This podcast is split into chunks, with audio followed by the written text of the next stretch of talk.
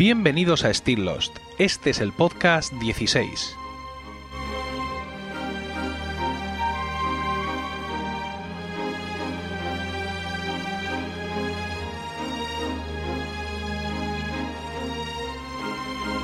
Muy buenas, espero que estéis todos bien en el momento de escuchar este podcast y dispuestos a pasar un rato juntos rememorando nuestra serie favorita.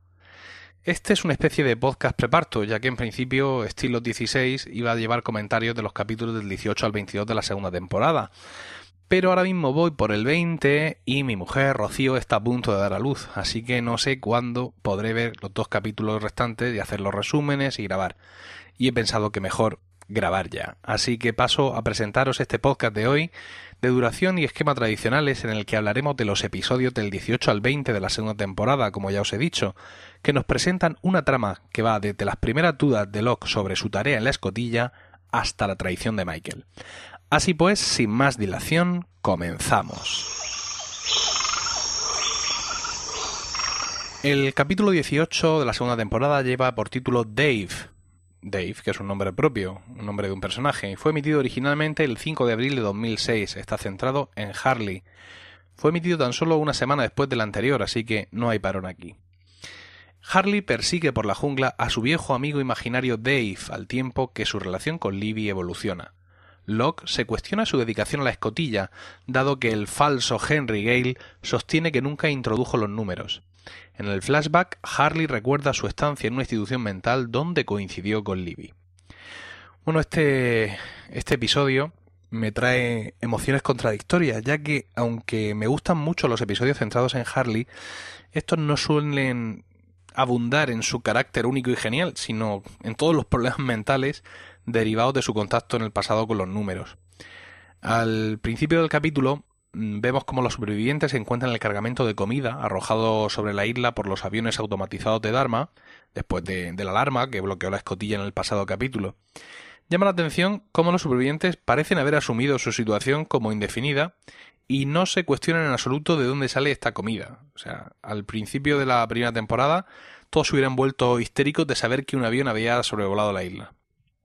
Dave, el amigo imaginario de Harley, está interpretado por el actor Evan Handler, que es uno de estos calvos carismáticos conocido también por ser el marido de Charlotte en Sexo en Nueva York y el agente literario de David Duchovny en Californication. Ejecuta su papel, la verdad es que de manera impecable y con el histrionismo justo. Menos hubiera sido un poco soso y más la verdad es que hubiera sido excesivamente protagonista. Otro personaje que aparece en este capítulo es el Dr. Brooks, el psiquiatra de Hugo en el Hospital de Santa Rosa, que juega un papel fundamental al demostrarle con una foto que Dave es fruto de su imaginación. La verdad es que no sé por qué, pero me sonaba que este Dr. Brooks estaba implicado en otros flashbacks o historias de la serie, pero la verdad es que no es así. Aparecerá, eso sí, más tarde en la sexta temporada, en los flashbacks del Purgatorio, también como Doctor de Libby en esa misma realidad paralela.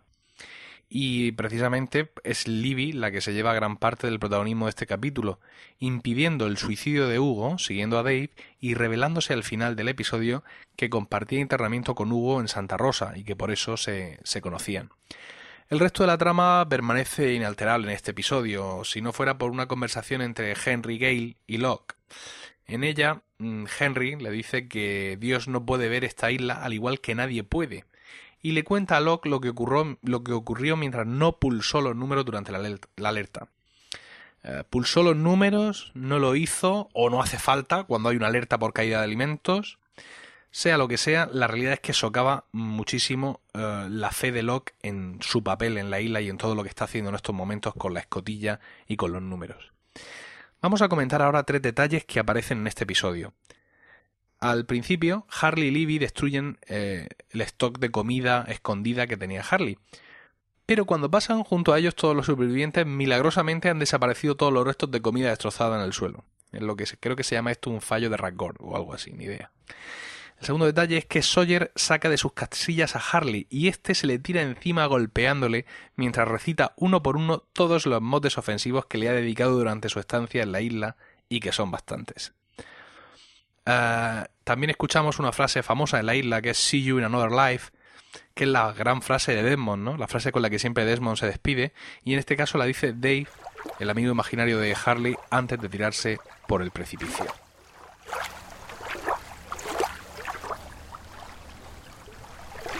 El capítulo 19 de esta segunda temporada se titula SOS, que significa, pues eso, SOS, y fue emitido originalmente el 12 de abril de 2006. Está centrado en Rose y Bernard. También se emitió siete días justo después de la anterior. Bernard trata de crear una señal de SOS, pero se detiene cuando Rose le cuenta que quiere permanecer en la isla porque piensa que es la isla la que ha curado su cáncer. La relación romántica entre Jack y Kate parece resurgir, Locke continúa perdiendo su fe en la isla. Michael aparece en la jungla cuando Jack y Kate tratan de intercambiar con los otros a Henry Gale por Walt. En el flashback, Rose y Bernard se van de luna de miel a Australia. Bueno, tenemos aquí un capítulo que puede a priori eh, parecer mm, algo soso, pero que de alguna manera cimenta gran parte de la mitología posterior de la isla. Casi lo más importante ocurre en el flashback, donde Rose es llevada por Bernard a un curandero en Australia para sanarla de su cáncer. Allí el curandero, de nombre Isaac, le dice a Rose que hay sitios en la Tierra, ojo, con gran energía de origen magnético, y que él canaliza esa energía para curar a la gente. Asimismo, le dice también que el tipo de energía que hay allí, en, su, en su, casa donde él atiende, ah, no es la adecuada para sanar la enfermedad de Rose. Ah, Rose ha sido siempre un personaje silencioso en la serie, más allá de su estado catatónico inicial. Quizá en ese silencio le resultó algo más fácil atar cabos cuando vio a Locke andar en la isla después de haberle visto en silla de ruedas en el aeropuerto. Y claro, no tardó en sumar dos y dos cuando sintió que ella también estaba curada. Eh, de hecho, uno de los momentos más importantes de este capítulo es cuando ella le cuenta gran parte de esto a Bernard y deciden no abandonar nunca la isla.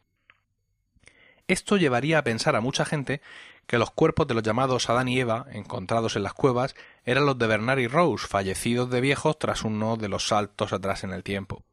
Ahora ya sabemos que esos cuerpos son los del hermano de Jacob y su madre, pero la otra teoría también resultaba bastante plausible. Mientras, en la escotilla, Ben, Henry Gale, sigue manipulando a Locke, ahora con su silencio sobre si introdujo los números o no durante la alerta. La desesperación de Locke va en aumento y las respuestas que no encuentra en Ben trata de sacarlas de su propia cabeza, intentando una y otra vez sin éxito dibujar el mapa de la puerta blindada. Una de las cosas que más saca de quicio a Bernard en este episodio es el aparente conformismo de todos los supervivientes con su situación actual, eh, Bernard se plantea en los primeros cinco minutos todas las dudas lógicas de las que hablábamos antes acerca de los alimentos caídos. Luego nos enteramos de que Kate no le ha contado a Jack que estuvieron en la estación médica y encontraron los disfraces de los otros. Cuando Jack le pregunta que a qué esperaba para informarle de eso, Kate le replica que a que la volviera a meter en el club, entre comillas. Mm, no parece, desde luego, muy lógico que una información que puede ser tan vital se oculte por rencillas y envidias de patio mm, de, colegio, ¿no? Entonces, mm, hay que comprender un poco a Bernard también su situación, ¿no? Viendo lo que, cómo reacciona entre los alimentos, luego veis lo que hace, lo que hace Kate y, es que a veces te dan ganas de gritarle, pero oye, que os habéis estrellado en una isla y os quieren matar, para ver si alguno de los, de los personajes despiertan un poco de este atontamiento adolescente en el que a veces eh, incurren. Para dejarnos el cuerpo fino, antes del parón de tres semanas que vino a continuación de este capítulo, en la última escena aparece Michael, que parece haber escapado de los otros. Y aquí comienza realmente la sucesión de hechos que llevan al final de la temporada. Vamos a comentar ahora tres detalles que aparecen en este episodio. El primero es la petición de mano, rodilla en suelo y violines e información devastadora sobre el cáncer de Rose. Todo esto así merendado por Bernard de un golpe y además con, con gran aplomo. Después de escuchar toda la historia del cáncer, él le sigue diciendo no ha respondido a mi pregunta y viene ahí un fantástico y romántico sí por parte de Rose. Luego tenemos otro detalle que es la conversación entre Locke y Rose, donde ella le dice que ambos saben que las enfermedades en la isla curan rápido. Ese recuerdo de que la isla es mágica hace que Locke eh, recupere parte de la fe perdida. Jack y Kate flirtean un poquito de camino al borde del terreno de los otros y hay un momento incluso muy intenso físicamente atrapados en una, en una trampa de ruso. Ah, no voy a, terminar el comentario de este capítulo con los tres detalles, sino con la descripción de una de las últimas escenas, estas escenas cotidianas que tanto me gustan. Suena eh, una canción de Otis Reading, These Arms of Mine, Y esta canción empieza a sonar en el tocadiscos de la estación, ¿no? Con, así con poca calidad. Y poco a poco se va fundiendo al pasar a la playa y ya convertida con sonido bueno en la banda sonora del momento. Vemos a Locke feliz tras la conversación con Rose y que empieza a recordar y a salirle ya bien el mapa. También vemos a Charlie y a Echo poniendo los cimientos de su iglesia. A Jean que acaricia la barriga de San embarazada y ella tiene un gesto raro, ¿no? Como si le viéramos ahí las dudas todavía de si el niño es de, de, Jean o de, de, su amante. Vemos también a Claire jugar con su bebé, no son horas de que ese bebé esté despierto, y a Hugo hacer eh, sombras chinas con Libby. La canción desaparece para dar lugar a la banda sonora original y mostrarnos a Rose y Bernard confortándose junto al fuego.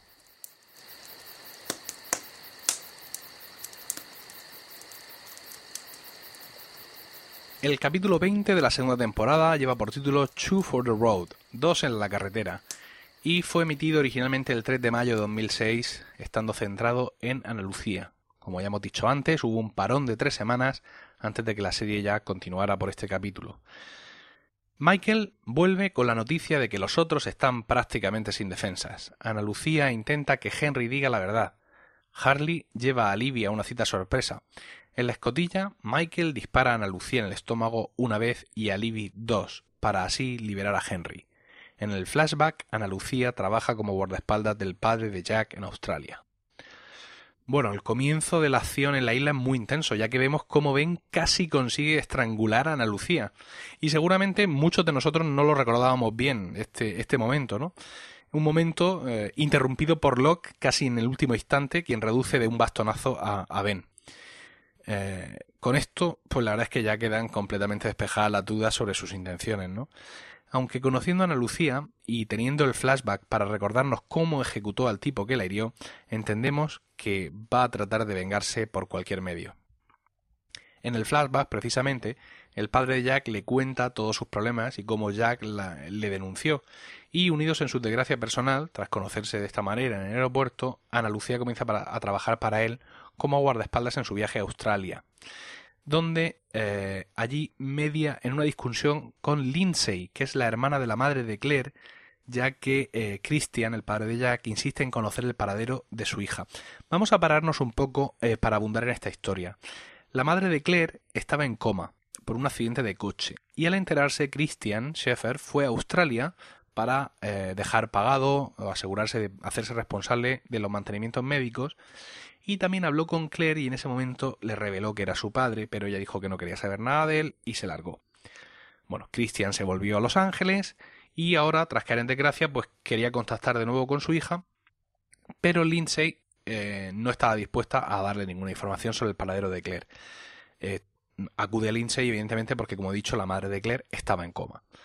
Eh, esta mujer despertará del coma durante la estancia de los supervivientes en la isla y luego aparecerá, después de ser rescatado en los Oceanic Six, aparecerá en un funeral que Jack hace por su padre. Y le dice a Jack que tiene una hermana que se llama Claire. Claro, Jack se queda de pasta de boniato porque sabe quién es Claire. Antes de volver a la isla a rescatar a los demás, Kate le confiará a esta mujer a Aaron, ya que pues es su nieto.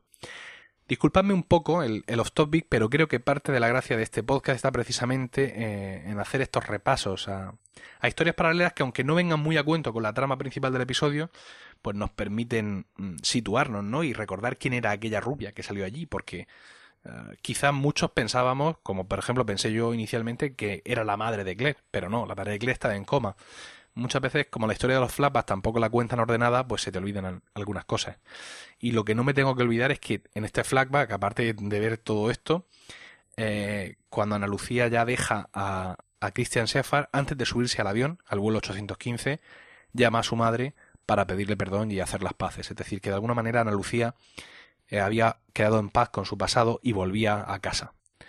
Eh, Ana Lucía la hemos visto en este principio del capítulo muy vulnerable, ¿no? Eh, no solo por el, ataque por sorpresa tan violento de Ben, sino por todo lo que le dice mientras eh, trata de matarla. Le dice que es una asesina porque mm, mató con crueldad a dos de los otros que eran buena gente. Ya sabéis toda esta historia de Ben de nosotros somos los buenos. Con su acción, Ben causa un daño doble. Primero, físico y mental a Ana Lucía, y segundo, mental a Locke, al que le dice que en su momento no lo, no lo mató o no lo hirió cuando estaba atrapado en la puerta metálica porque, porque es uno de los buenos. Y que su misión, la misión de Ben, de Ben Henry Gale, era venir hacia el, hacia el campamento para reclutarle para los otros.